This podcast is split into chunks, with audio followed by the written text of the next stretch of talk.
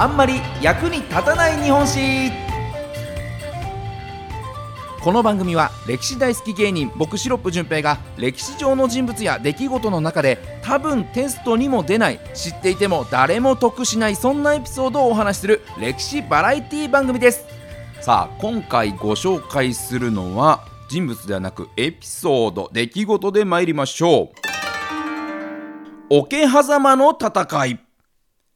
さあ桶狭間の戦いといえば1560年にですね織田信長が今川義元を討ち取った戦いとして知られておりましてまだあんまり織田信長がこう全国的に力があるよって知られていなかった時代にこう今川義元という、まあ、非常に有名な武将を討ち取ってそこから信長が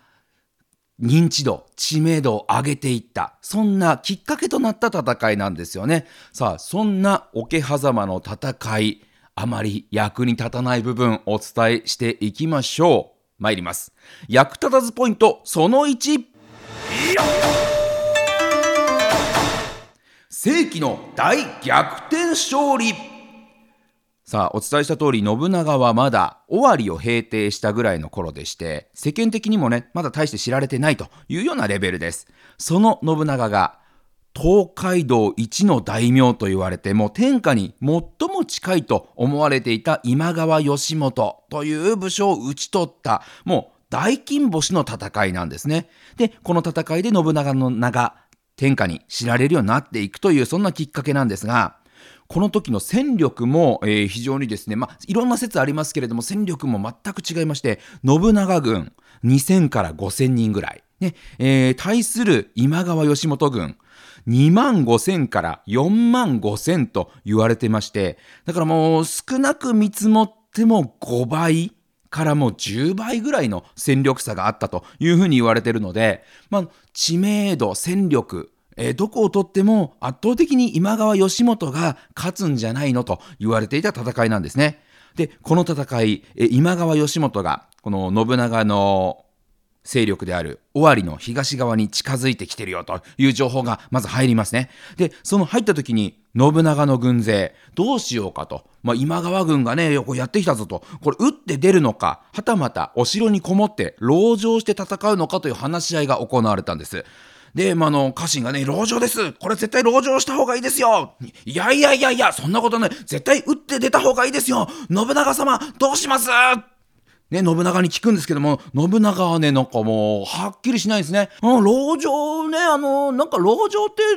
ローっていう漢字難しいよね。あれどう書くんだろう。打って出るっていう説あるけど、打って出るの、打ってって何？打つって何？みたいなね。まあそれくらい、もう本当にもうのらりくらりと、えー、喋っておりまして、結局どうするの？という決断を下さないということで、本当にいわゆるね、あの、織田信長、うつけなんて呼ばれてましたけれども、うつけを絵に描いたような采配っぷりというところだったんですね。で、しばらくそんな話が続きまして、もう信長、いやもう今日ちょっともう時間遅いんで、一旦解散しよう。うん、もう、あとりあえず、まあ、明日にしようっていうことで、何にも決まらなかった。もうね、今川軍、こう、動き始めてるんですよ。なのに、何にもしない、何にも決まらないまま、翌日の朝を迎えます。翌日の早朝。こう、今川の軍が実際に攻撃を開始したという情報が入ってきまして、信長はもう飛び起きるんです。ガバッと起きまして、そして、ついに、踊り出すんですね。なんで？っていうところなんですけれども、あの、信長のね、代名詞的な踊りがあるんです。熱森というね、熱森という舞。もう人間50年も生まれたものは必ず死ぬ、儚いものだというね、まあそういう意味合いの踊りを踊り出しまして、なんでってとこなんですけど、そして踊って、一通り踊りまして、まあ、きっと決意のために踊ったんでしょう。その後が重要ですよね。その後、ついに信長、お茶漬けを立ったまま食べたんですね。戦えよと。なんか指示出せよって話なんですけども、お茶漬けまずく、しょうがないね。しょうがないもう腹が減ってはいくとはできぬですから。で、その後です。その後、急に出陣します。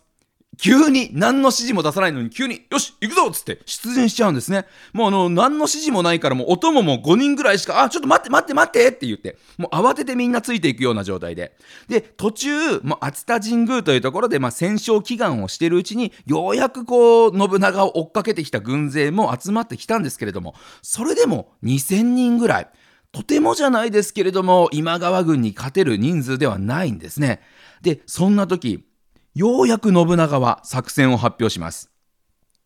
で、その作戦というのが、いいかみんな、いる敵を倒せ。ね、お前らの方がきっと強いから多分大丈夫。よし、作戦は頑張る。これでいきましょう。みたいなね。ざっくりしてんなーっていうね、えー、作戦というほどの作戦でもない、そんな指示を出すんです。ただ、そんな時にですね、最強の助っ人が登場する。ね、このままでは勝てませんよ。ね、最強の助っ人が登場するわけです。だからこそ勝てたというんですね。その最強の助っ人というのが、こちら、役立たずポイント2つ目です。最強の助っ人、その名も、大雨。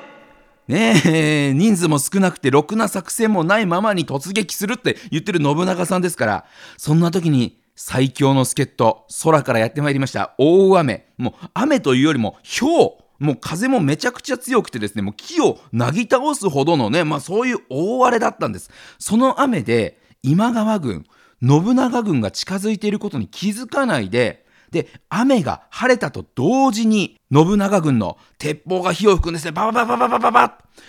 そしてもう雨が上がって、ようやく視界が開けたと思ったら急に撃たれた。ねえ、今川軍、パニックですよ。で、そのパニックになった今川軍に攻めかかる信長軍。しかも、人数の不利はあるんですけれども、軍の内情が全く違うんですね。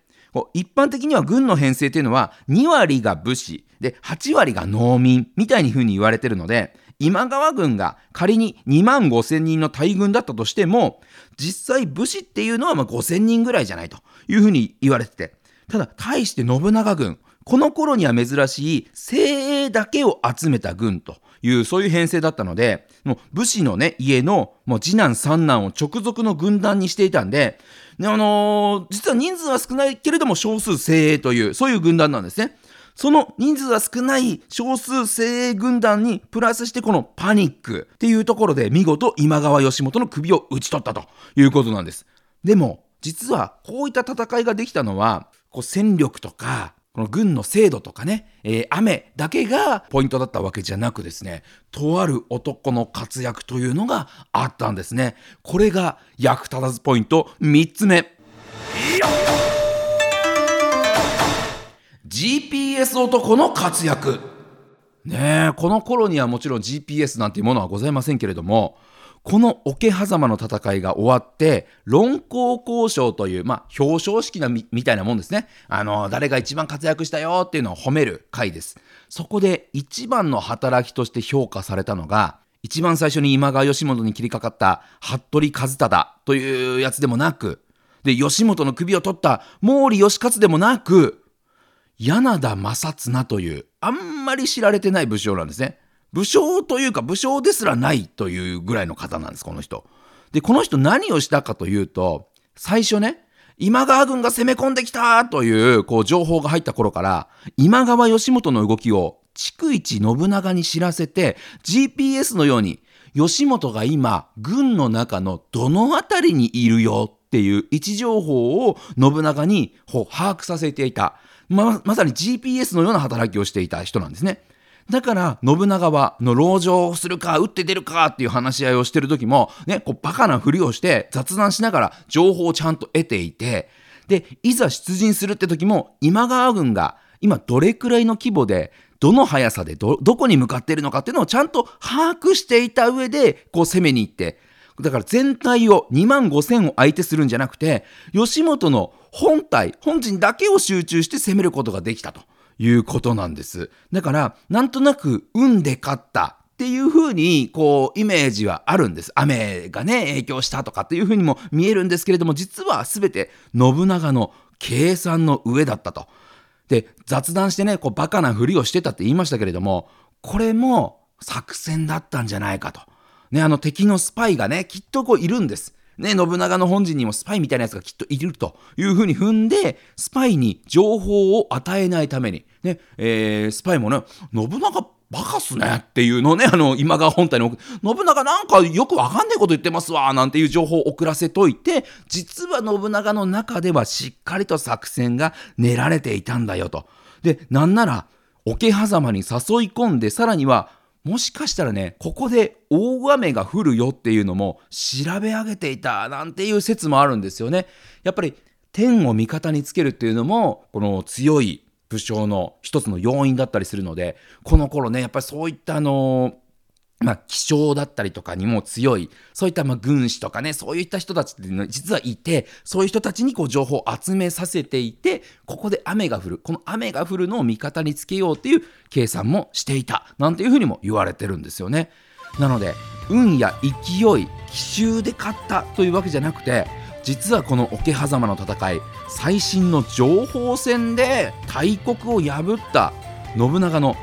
一歩進んだ戦ね、一歩進んだ戦略だったからこそ歴史上重要な戦いと言われているのかもしれないですね。ということで、まあ、今回ね、えー、役に立たない日本史の桶狭間の戦い信長が世に出るきっかけとなった戦いそして戦の仕方がシステムがちょっと変わった瞬間だったかもしれないそんなお話お伝えしました。この時間お相手は歴史大好き芸人シロップ純平でした。また来週お耳にかかりましょう。さよなら。